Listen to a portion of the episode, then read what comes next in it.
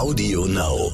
Dass man dazu sich äußern muss, dass man sich dafür einsetzen muss, dass man es immer wieder zum Thema machen muss und uns alle sensibilisieren muss über die Art und Weise, wie wir Entscheidungen treffen, wie wir bewerten, welche Leute wir fördern, ist total richtig. Aber ich stelle diesen Anspruch extrem und an allererster Stelle an die Männernetzwerke und an die bestehenden Machtstrukturen, die wir gerade haben.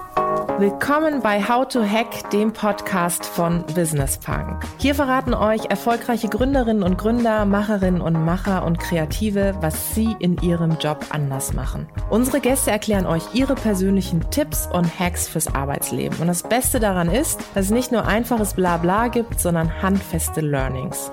Ich bin Tijen, Gründerin und Moderatorin und freue mich sehr, Host dieses Podcasts zu sein. Hallo und herzlich willkommen zu einer neuen Folge von Business Punk, dem weltbesten Podcast. Ich freue mich sehr, dass ihr wieder eingeschaltet habt und ich sage euch gleich, ihr werdet nicht enttäuscht.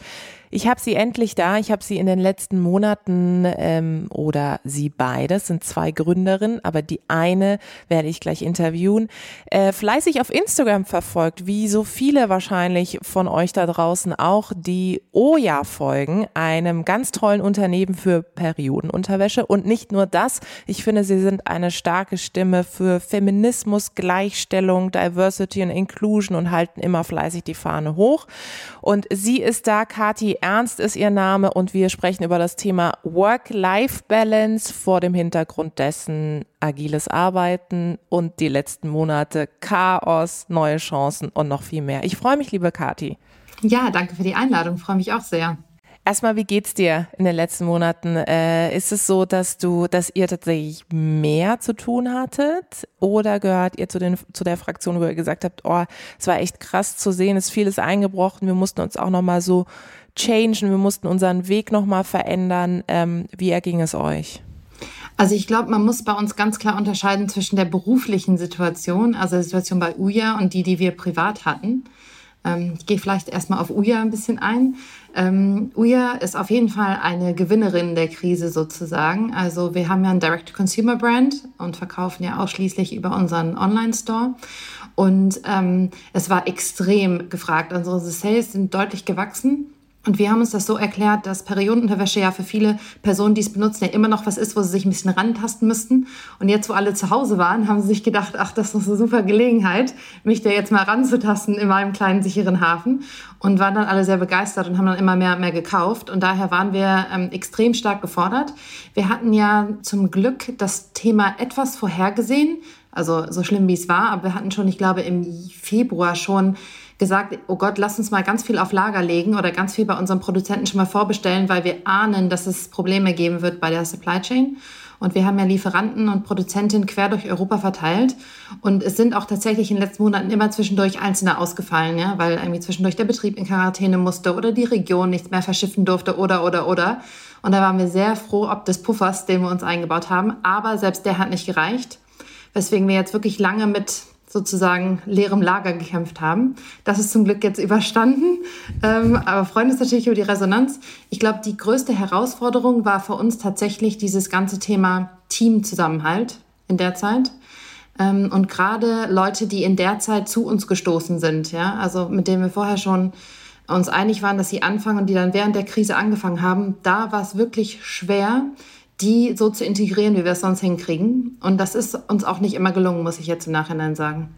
Ich hatte das tatsächlich auch, dass ich Onboarding in dieser Zeit hatte. Es gab Leute, mhm. die habe ich nur oberkörpermäßig gesehen, nicht unterkörpermäßig, also nur über Videocalls und war dann immer ein ganz lustiger Moment, wenn man sich mal wirklich so in echt in Anführungszeichen gesehen hat. Und ähm, der Punkt der, der Teamintegration ist natürlich ja. schwierig. Und ich finde, wir können alle über das Digitale jubeln, aber da muss ich sagen, Führen über das Digitale funktioniert meines Erachtens besonders gut, wenn man sich schon kennt, wenn man mhm. schon eingespielt ist. Wenn jemand ja. Neues dazukommt, ist es sowohl für die neue Person als auch fürs Team unglaublich herausfordernd. Habt ihr da Learnings, äh, wo du sagst, hm, das würde ich vielleicht anderen mitgeben, das würde ich nochmal anders machen, auch gerade in Bezug auf Team Spirit, digitale Formate, wie auch immer. Ich denke, ihr habt da auch einiges durch in den letzten Monaten. Ja, nee, also wir arbeiten ja als Firma generell schon orts- und zeitunabhängig. Das heißt sozusagen überhaupt die ganzen Tools und Prozesse und sowas, die gab es bei uns zum Glück mhm. gar nicht. Also die gab es schon, daher gab es da nichts zum Umstellen. Ähm, das war schon gut. Ich glaube, was das Thema Onboarding gerade ne, in so einer Phase, wo man nur digital miteinander agiert, betrifft, haben, ich weiß gar nicht, ob wir was anders machen würden von den Prozessen her. Ich glaube, mehr ist es so das Bewusstsein dafür, was für ein sensibles Pflänzchen das ist. Mhm. Und dann vielleicht doch einmal mehr versuchen anzurufen oder versuchen doch einmal mehr einen Videocall zu machen, ob, ne, obwohl eigentlich Telefon vielleicht besser gewesen wäre. Also ich glaube, wir sind viel näher dran, oder wir werden jetzt viel näher dran. Wir werden viel wachsamer und würden vielleicht schon sehen, wenn Sachen problematisch sind. Weil man bekommt ja so viel von Leuten zwischen Tür und Angel mit. Und ähm, wenn es halt die Tür und die Angel nicht gibt, da muss man sich andere Wege finden, wie man diese kleinen Nuancen eben bei seinen Mitarbeiterinnen eben mitbekommt. Und ich glaube, da sind wir jetzt einfach viel sensibler geworden. Wie war denn euer Arbeitspensum in den letzten Monaten? Ähm, ich habe bei Leuten gesehen, die haben eine Yoga-Ausbildung angefangen, wo ich so dachte, krass. Also ich wüsste jetzt nicht, wann ich das irgendwie noch integrieren sollte. Äh, no offense. Also ich muss endlich mal zu Yoga finden, um ein bisschen mehr Entspannung in mein Leben zu bekommen. Aber mm, es bei mir im Umfeld gab es so zwei Gruppen. Die einen, die tatsächlich in Kurzarbeit waren und sogar bei mir angeklopft haben, gefragt haben, ob sie fast schon ehrenamtlich helfen können oder sich tatsächlich auch nach neuen Jobs umgesucht haben. Und dann gab es die andere Gruppe, es waren oder sind natürlich meistens Unternehmer, Unternehmerinnen, die dann äh, eher so ein ja, nochmal so ein, so ein Win durch die Krise hatten, was aber bedeutet hat, dass sie noch mehr gearbeitet haben. Ist das so, dass es sich bei euch im Arbeitspensum auch bemerkbar gemacht hat, also dass ihr noch mehr gearbeitet habt als vorher? Ich glaube, bei uns war, und da kommen wir jetzt zu dem privaten Bereich, ähm, die Herausforderung, dass Christina und ich ja beide, also meine Co-Founderin und ich, ja beide sehr junge Kinder haben. Also ich habe drei Kinder mit meinem Mann zusammen, die sind sieben, fünf und drei. Und äh, meine Co-Founderin Christina hat zwei Töchter. Die waren zu dem Zeitpunkt, glaube ich, neun und fünf. genau. Und ähm, das ist eine ganz andere Situation, als wenn man entweder gar keine Kinder hat oder Teenage-Alter Kinder oder es zum Beispiel eine Person im Haushalt gibt, die ganz klar nur eben für die Kinderbetreuung da ist. Mhm. Und ähm, in unserer beider Situation war es so, dass wir und unsere Männer eigentlich mehr als Vollzeitjobs haben, eigentlich was den Anspruch betrifft, wir und unsere Partner. Ähm, und dann Kinder haben, die einen wirklich, die in jedem Moment Betreuung brauchen. Ja? Und das war natürlich eine krasse Überforderung. Ja? Also wir hatten äh, die Zeit, die Firma hätte, glaube ich, noch mehr Zeit von uns gebraucht als sonst, einfach auch um die ganzen Unsicherheiten, die es natürlich gab, bei allen ähm, aufzufangen noch mehr zu kommunizieren. Und zeitgleich hatten wir noch weniger Zeit als sonst, weil wir jetzt plötzlich ne, alles abfangen mussten, was sonst die Kita, die Schulen ähm, und sonstige Betreuer oder ne, befreundete Familien, Großeltern, was die alles abgefangen haben. Und das fehlte alles. Und dadurch ähm, fehlte es einfach an allen Ecken und Enden. Man war einfach überall, man wurde einfach keinem gefühlt gerecht und war trotzdem mhm. einfach total K.O. Und ähm, ich habe gestern erst ähm, darüber gesprochen. Wenn ich jetzt zurückblicke, weiß ich gar nicht, wie wir das eigentlich geschafft haben. Und ich glaube, so geht es wahrscheinlich sehr vielen, gerade Familien in Deutschland, dass man eigentlich jetzt, wenn man zurückblickt, denkt so, Wahnsinn. Also wie, hab, wie haben wir das eigentlich gemacht? Und ähm, da haben wir jetzt schon zum Beispiel jetzt einfach viele Sachen geändert, jetzt bei uns privat in dem Setting, dass wenn es jetzt doch nochmal so ist, dass gerade zum Beispiel die Kitas und die Schulen längere Zeit zumachen müssen, dass wir da jetzt mehr Unterstützung haben oder andere strukturelle Unterstützung, dass das nicht wieder so eintritt wie damals. Ich finde ja, was diese Zeit gezeigt hat, ist, dass sie vieles so sichtbar gemacht hat, egal ob es das mhm. Thema Gleichstellung ist oder tatsächlich das Thema ähm, wie ist auch die Partnerkonstellation ähm, zu Hause? Ne? Also ich meine, ich habe von Leuten gehört, wo ich dachte, wow, ich dachte, er lebt eine aufgeschlossene, offene Beziehung und äh, jetzt äh, ist irgendwie der Mann mal stärker gefragt und äh, wehrt sich da mit Händen und Füßen, was ich auch schwierig fand. Oder auch die das Thema der, der, des Strukturproblems in Deutschland, was das tatsächlich Vereinbarkeit jetzt für beide Geschlechter betrifft. Und das hat es tatsächlich extrem sichtbar gemacht. Hast du das Gefühl, dass die junge Szene, Startup, hippe Startup-Szene besonders betroffen war in dieser Krise und nochmal anders umgegangen ist, auch gerade was das Thema Work-Life-Balance betrifft, oder kann man das gar nicht so sagen? Ich glaube generell ist meine Beobachtung, dass die Startup-Szene doch viel progressiver natürlich ist als Konzerne, die mit über Jahrzehnte entstandene ähm, Kulturen irgendwie arbeiten müssen und Strukturen arbeiten müssen, ja. Also ähm, mit dem War for Talent gerade, den wir einfach haben in der Szene für gute Leute, sind wir es ja auch gewohnt, mehr als darüber nachzudenken, wie Menschen optimal produktiv sein können, sondern auch, wie ihnen die Arbeit gefällt. Ja, und das beobachte ich schon in verschiedenen äh, Unternehmen, gerade hier in Berlin, dass eigentlich immer dieser ganze Thema rund um den Menschen und nicht nur um die Arbeitskraft eigentlich ein Thema sind. Weswegen ich eigentlich beobachtet habe, dass die Startup-Szene da relativ gut für vorbereitet ist. Ich glaube, es gibt immer Verbesserungsbedarf natürlich.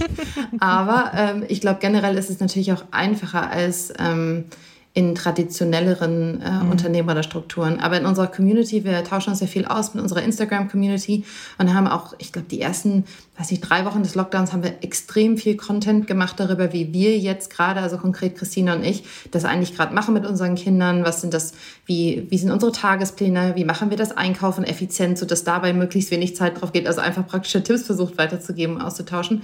Und man hat von der ganz großen Mehrheit da auch gehört, dass sie genau in dieser alten Strukturen zurückgefallen sind, dass selbst wenn es Frauen waren, die mittlerweile im Beruf leben, wieder standen nach den Kindern, dass zack mit der Krise ging das direkt wieder so, dass sie jetzt plötzlich den ganzen Tag auf die, wenn vorhandene Kinder eben aufpassen mussten. Ne? Und ähm, ja, das ist, wird interessant zu sehen, was das jetzt vielleicht in einem halben Jahr oder in einem Jahr, wenn alles wieder in Anführungsstrichen normal läuft, was hat das für Folgeschäden? Also auch für den ja, feministischen Einsatz, für die Gleichberechtigung, was den Arbeitsmarkt betrifft. Mhm. Aber ist es dann ein Strukturproblem oder ist es ein Partnerschaftsproblem? Naja, das Partnerschaftsproblem kommt ja durch die Struktur. Also ähm, ich finde es aber ein bisschen schwierig, also ganz schlimm ist es, wenn man sagt, die Frauen müssen irgendwas dran tun. Und ich finde es aber auch schwierig, einem einzelnen Paar das anzulasten, etwas zu tun. Weil wenn beide sich in Strukturen befinden, wo eben gewisse Sachen von ihnen erwartet werden, also Frauen, dass sie irgendwelchen Rollen gerecht werden, eine perfekte Mutter zu sein, aber auch Männern, die Rollen gerecht werden müssen, immer verfügbar zu sein für ihre Arbeit. Das sind ja Systeme, in denen wir alle stecken und wo man sich sehr bewusst und sehr mit sehr viel Mut und sehr viel Selbstbewusstsein äh, natürlich gegenstellen muss, wenn man sich als Partnerschaft dagegen stemmt. Also ich sehe da die Verantwortung eher bei den Menschen, die die Strukturen gestalten, als bei dem einzelnen Paar. Mhm. Ich glaube, dazu könnten wir eine eigene Folge machen an der Stelle. Wahrscheinlich. Ähm, jetzt gehen wir nochmal auf das Thema Work-Life-Balance. Wie habt ihr denn dann tatsächlich, um ein paar praktische Tipps nochmal für die Zuhörerinnen und Zuhörer zu haben, wie habt ihr euch denn organisiert? Also ich höre es natürlich auch von Unternehmen, die, ich sage mal, tradierte Konzerne, wo die mittlerweile so ein Modell hatten, wo sie gesagt haben, okay, eine Woche geht das Team ins Büro, die nächste Woche das. Jetzt sagt, sagst du, äh, naja, wir arbeiten sowieso schon relativ agil, sind da unterwegs. Aber du und deine Co-Founderin, habt ihr da ein bestimmtes System gehabt, wie ihr euch umorganisiert habt? Mm, nee, ich glaube, du kennst das als Unternehmerin, ist man ja eh irgendwie always on. Also es ist ja gar nicht so, als ob, wenn ich jetzt sage, ach, jetzt ist fünf, jetzt höre ich auf zu arbeiten. Also es geht ja, man ist ja eh die ganze Zeit am Arbeiten, weil der Kopf ja die ganze Zeit arbeitet, weil Ideen die ganze Zeit kommen, Anrufe reinkommen, Gespräche passieren und stattfinden, die einen weiterentwickeln und die die Firma weiter bewegen. Also das gibt's ja sowieso nicht. Es geht ja generell immer darum, um diese Präsenz und diese zeitliche und örtliche Unabhängigkeit oder Abhängigkeit. Und das ist was, was wir generell einfach seit dem ersten Tag unserer Unternehmung versuchen zu minimieren, weil das eben eine Sache war, die uns bei unseren vorherigen eher konzernnahen Jobs. Ich war ja in der großen Unternehmensberatung, Christine war bei einem großen Online-Fashion-Retailer ähm, bei den Führungspositionen, was uns eben gestört hat. Ja? Dass wir das Gefühl hatten, wenn wir die herausfordernden, spannenden Jobs haben wollen in den Unternehmungen, dann müssen wir auch immer da FaceTime zeigen und irgendwie präsent und verfügbar sein. Und wenn wir dann die Jobs nehmen, wo man flexibel sein kann, dann ist der Inhalt irgendwie nicht mehr so mhm. spannend. Und das war ja dann einer der Gründe, warum wir uns selbstständig gemacht haben oder gegründet haben, weil wir gesagt haben, ich glaube, wir glauben, es geht anders. So.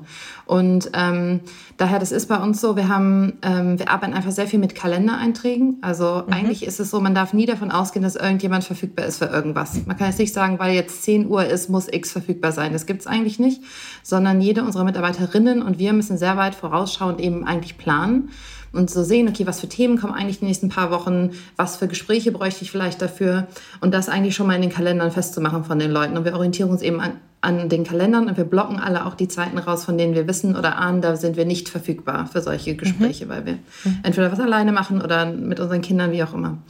Und ähm, wenn dann Ad-Hoc-Sachen anfallen, sprechen wir uns natürlich kurzfristig über, ähm, über WhatsApp oder über Slack, ja, dass wir eben sagen, hey, ein kurzfristiges Thema.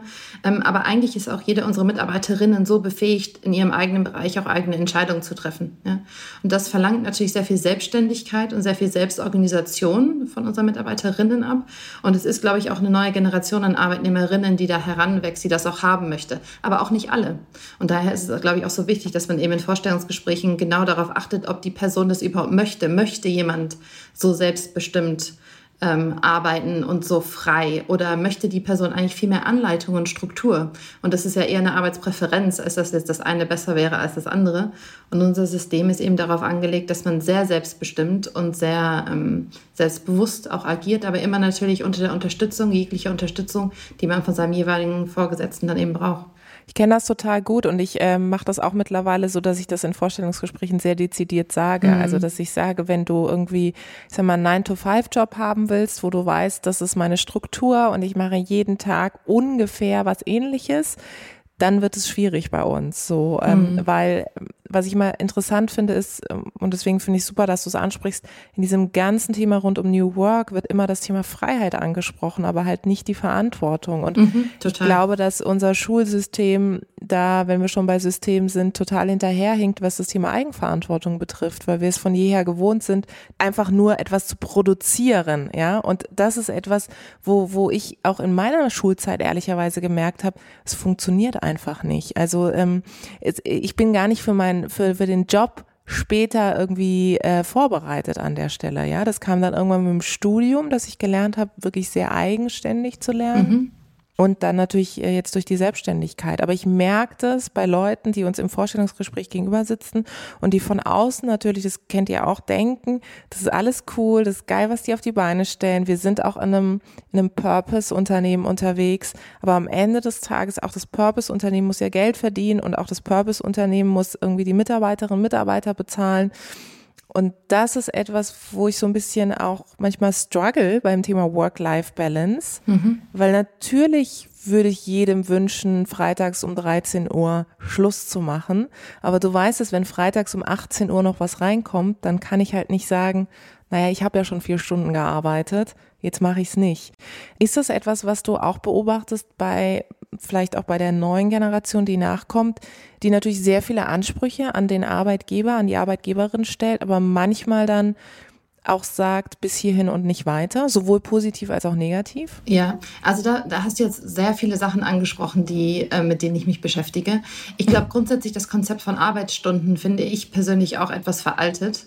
Also wir bewegen uns ja immer mehr in Bereiche hinein, wo wir äh, gerade in Deutschland hauptsächlich mit unserer Denkleistung produktiv sind. Und ein Gehirn kann man nicht ab- oder anschalten, das läuft einfach so. Und daher versuchen wir auch intern, natürlich haben wir Leute, die auch zum Beispiel Teilzeit arbeiten, 30 Stunden die Woche zum Beispiel, ne, aber da hält jetzt keiner nach und ich möchte auch gar nicht sehen, hast du tatsächlich diese mhm. Stunden jetzt gemacht oder nicht, sondern ich möchte an über Endprodukte diskutieren, über Fortschritt in Projekten, die wir antreiben. Mhm. Und das definieren wir jetzt dann mit unseren Mitarbeiterinnen und diskutieren darüber, wie sie da vorankommen oder wenn sie nicht an den Punkt kommen, die wir eigentlich verabredet haben, warum war das so? Was hätte man anders mhm. machen können im mhm. Prozess? Also weg von diesen Stunden hin zu dem ähm, also endproduktorientierten. Ähm, und auf der anderen Seite, und, und dementsprechend ist auch gar nicht so sehr dieses so, ich mache jetzt gerade das eine oder das andere, sondern man ist ja ein Mensch, der alles beinhaltet und man beinhaltet ja auch Rollen als, ähm, als Eltern oder als ähm, Pflegende von anderen Leuten oder als politisch und sozial engagierter Mensch oder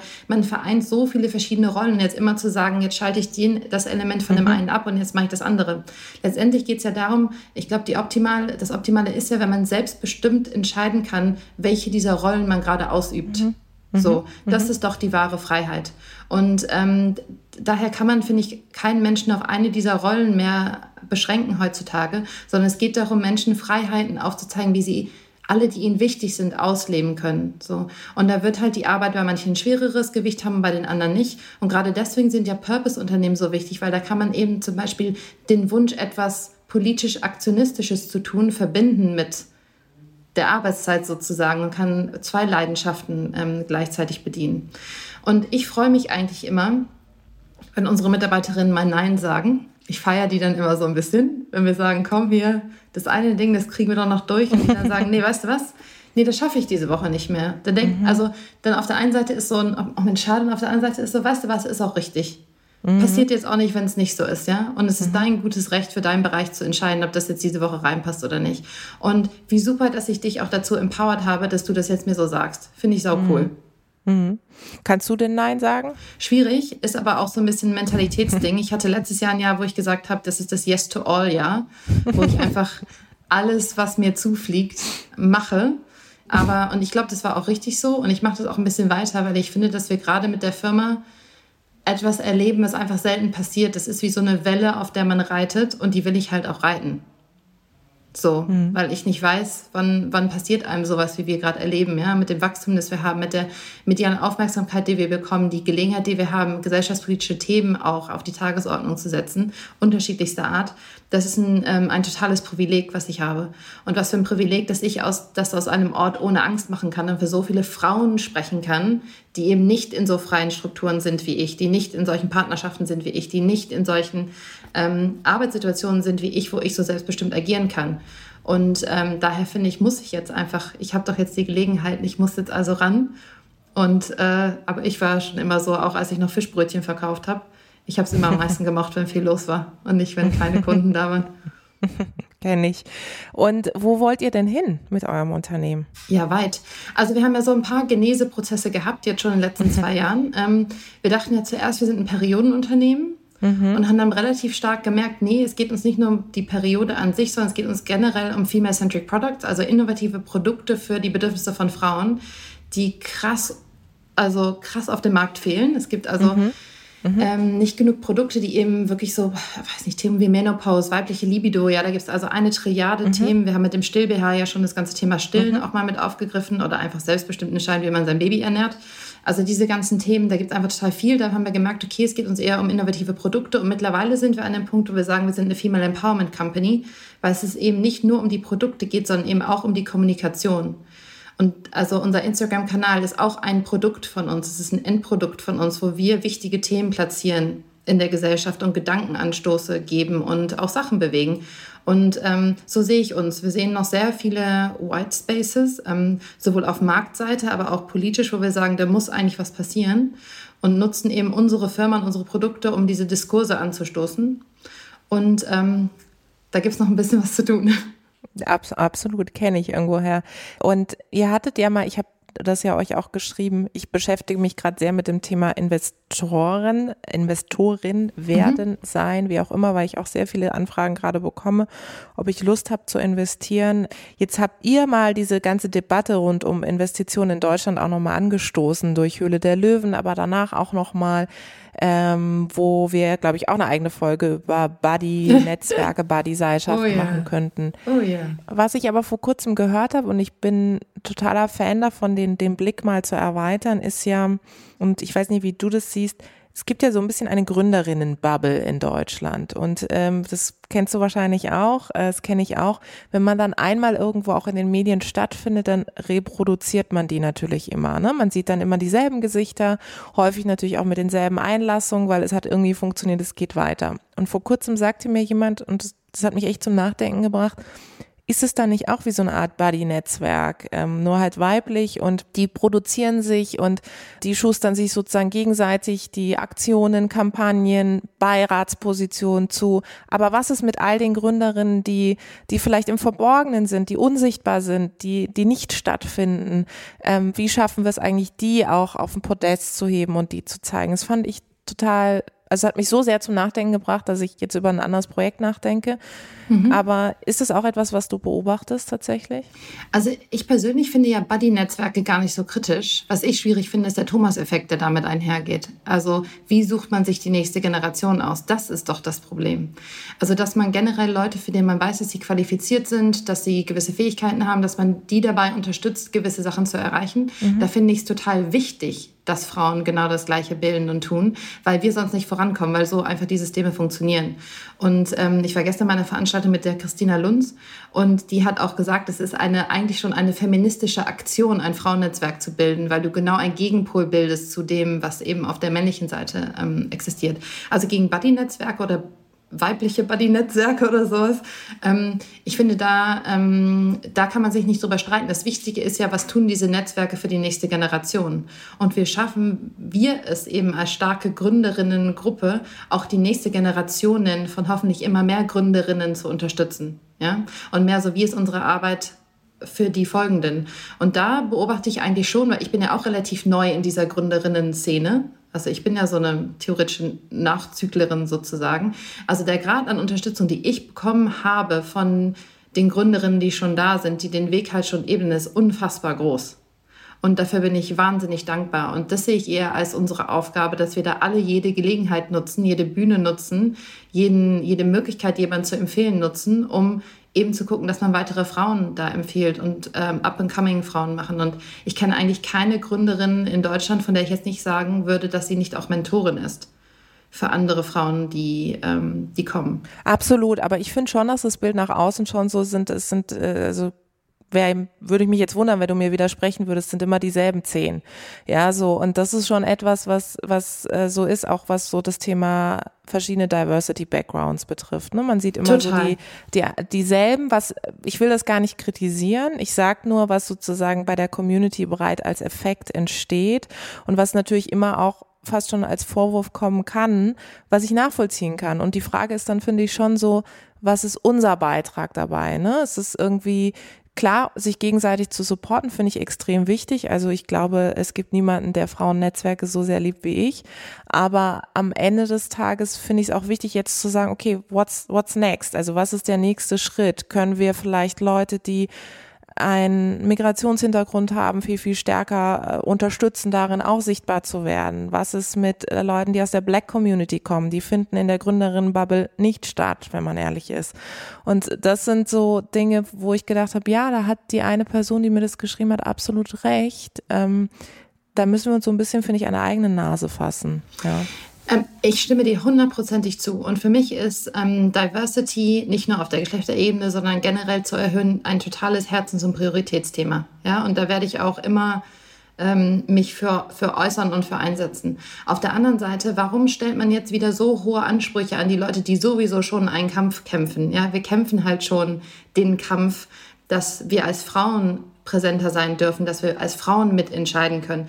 Warum können denn nicht auch die Jungs erstmal an, der, an dem Thema Diversity weiterarbeiten? Warum können die nicht irgendwie Men of Color unterstützen, dass die vorankommen? Andere Männer mit Migrationshintergründen. Warum müssen denn jetzt die Frauen, also warum ist es wieder intersektional? Warum muss, warum muss müssen wir jetzt auch schon wieder die anderen, alle anderen Kriterien auch erfüllen, während die viel größere, mächtigere, entscheidende Gruppe derzeit halt nicht diese Ansprüche an sich gestellt bekommt. Also das finde ich auch nicht gerecht. Aber dass man dazu sich äußern muss, dass man sich dafür einsetzen muss, dass man es immer wieder zum Thema machen muss und uns alle sensibilisieren muss über die Art und Weise, wie wir Entscheidungen treffen, wie wir bewerten, welche Leute wir fördern, ist total richtig. Aber ich stelle diesen Anspruch extrem und an allererster Stelle an die Männernetzwerke und an die bestehende Machtstrukturen, die wir gerade haben.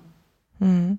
Daraus könnten wir auch eine eigene Folge machen, merke ich gerade. Work-Life-Balance, nochmal zurück zu dem Thema. Du hast gesagt, okay, ihr macht Termineinladungen, ihr blockt euch Dinge, ihr versucht auch die Zeit mit eurer Familie zu verbringen. Aber wie schaltest du denn ab konkret? Also jetzt bist du ja jeden Tag offensichtlich in vielen feministischen Perspektiven unterwegs und gibst dich dem großen Ganzen und der Vision und ihr versucht natürlich auch zu Recht die Welt zu verändern.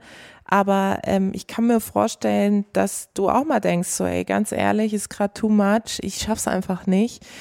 Wie schaffst du es dann runterzukommen? Ähm, mache ich nicht viel, ehrlich gesagt. Also mache ich wirklich nicht viel. Ähm, ein Freund von mir, der Janis Bandorski, hat das letztens auch sehr schön beschrieben, dass es einfach Jahre gibt, wo man richtig Gas gibt und es gibt einfach Jahre, wo man nicht so Gas gibt. Und im Moment befinden wir uns auf jeden Fall in dieser Phase mit jungen Kindern, wachsenden Unternehmen, wo man gerade Gas gibt. Ähm, und das ist für mich in Ordnung, das ist eine bewusste Entscheidung, das so zu machen. Und ich glaube, darum geht es doch eigentlich. Also für mich ist einfach wichtig, dass so habe ich das bewusst entschieden, dass ich diese Schritte gehen will. Und das machen Christina und ich schon sehr häufig, dass wenn wir merken, irgendwas kippt, also irgendein Bedürfnis von uns wird nicht richtig erfüllt, ähm, irgendwie entweder die, die Kinder sehen wir doch nicht oft genug oder was ich, strategische Themen bleiben liegen bei der Firma. Also es können ja unterschiedliche mhm. Dimensionen sein, die dann nicht mehr funktionieren, dass wir das sehr schnell besprechen und dann überlegen, was wir strukturell verändern können, damit das wieder möglich ist. Was wir zum Beispiel gerade probieren, jetzt seit ein paar Wochen, ist, dass wir beide immer mittwochs keine Termine machen. Wir haben Mittwochs keine Termine das? mehr. Ja, bis jetzt ganz gut. Also wir haben jetzt einen dieser Mittwoche benutzt für ein, für ein zu zweit uns einschließen ähm, auf dem Land in Brandenburg und mal über die Strategie nachzudenken. Aber äh, nee, die anderen Wochen hat es jetzt schon gut funktioniert und schleicht sich auf jeden Fall bis jetzt keiner ein in den Kalender. Aber so versuchen wir dann eben Strukturen zu schaffen, die das eben ermöglichen. Ne? Also gerade dieses Thema, weil wir einfach auch gemerkt haben, die letzten Monate, dass es schon ähm, der Pace einfach sehr hoch ist.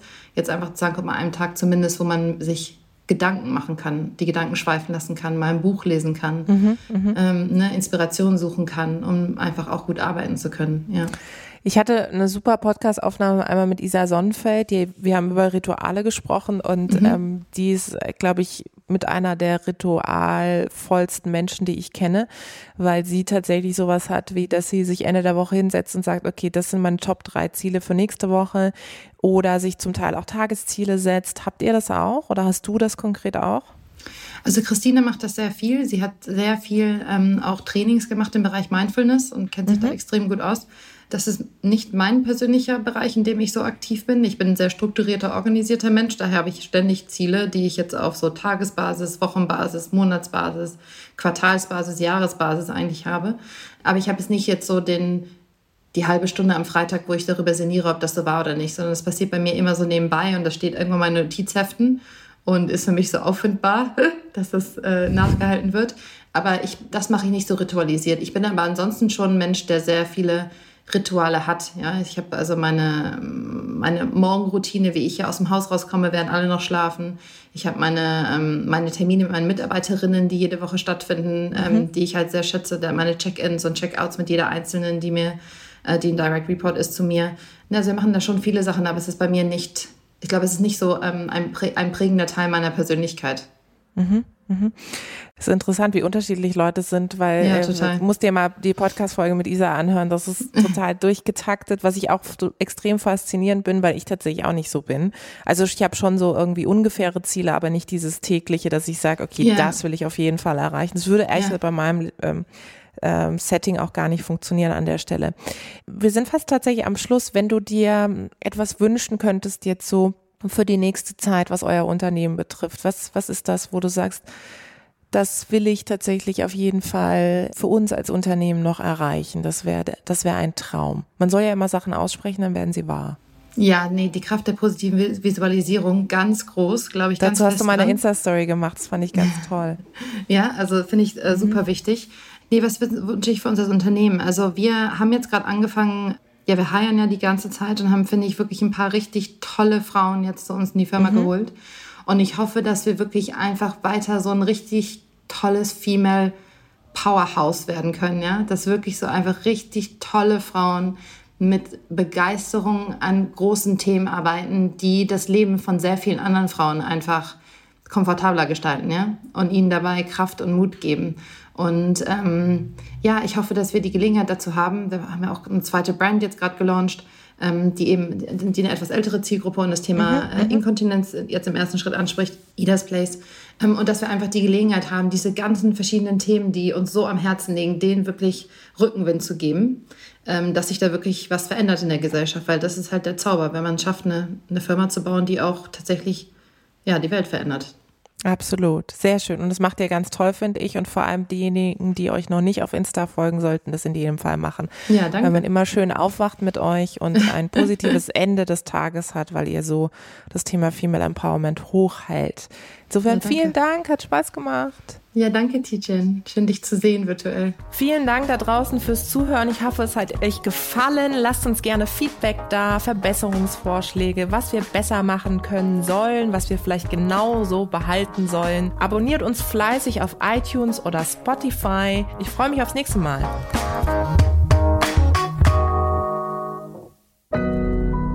Audio Now.